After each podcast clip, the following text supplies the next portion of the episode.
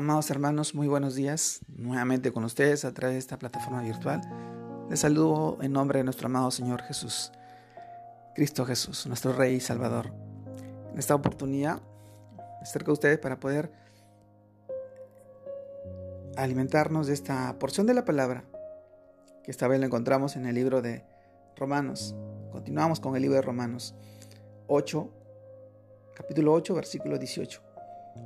Pues dice, pues tengo por cierto que las aflicciones del tiempo presente no son comparables con la gloria venidera que en nosotros ha de manifestarse.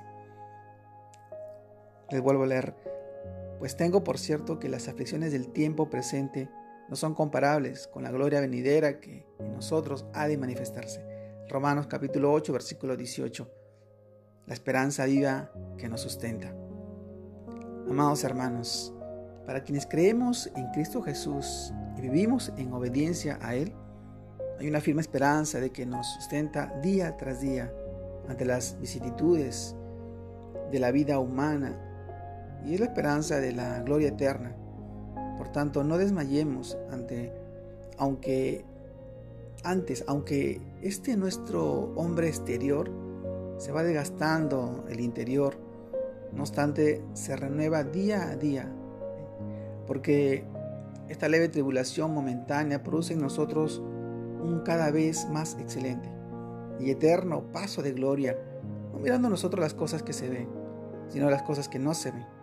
Pues las cosas que se ven son temporales, pero las que no se ven son eternas.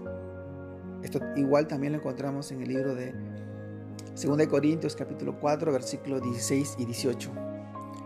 Esta firme esperanza de la gloria eterna que nos está reservada debe conducirnos a recorrer el camino de la vida buscando lo que debemos buscar y mirando lo que debemos mirar, conscientes de nuestra identidad de hijos de Dios.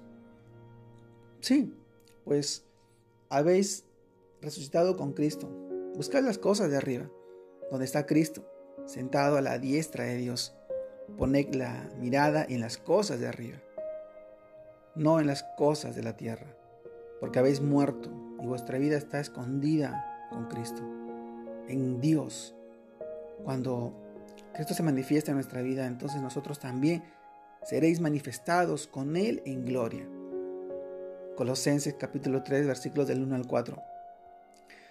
Bendito el Dios, el Padre de nuestro Señor Jesucristo, que según su grande misericordia nos hizo renacer para una esperanza viva por la resurrección de Cristo de los muertos para una herencia incorruptible, incontaminada e inaccesible, reservada en los cielos para nosotros, que soy guardados por el poder de Dios mediante la fe, para alcanzar la salvación que está preparada para ser manifestada en el tiempo postrero, en lo cual vosotros os alegráis, aunque ahora por un poco de tiempo, si es necesario, tengáis que ser afligidos en diversas pruebas, para que sometida a una prueba vuestra fe, mucho más preciosa que el oro, el cual, aunque perecedero, sea prueba con fuego, sea hallada en alabanza, gloria y honra cuando sea manifestado Jesucristo, nuestro amado Señor, a quien amáis sin haber visto, en quien creyendo, aunque ahora no lo veáis, os alegráis con gozo inefable y glorioso, obtenido el fin, obteniendo el fin de nuestra fe.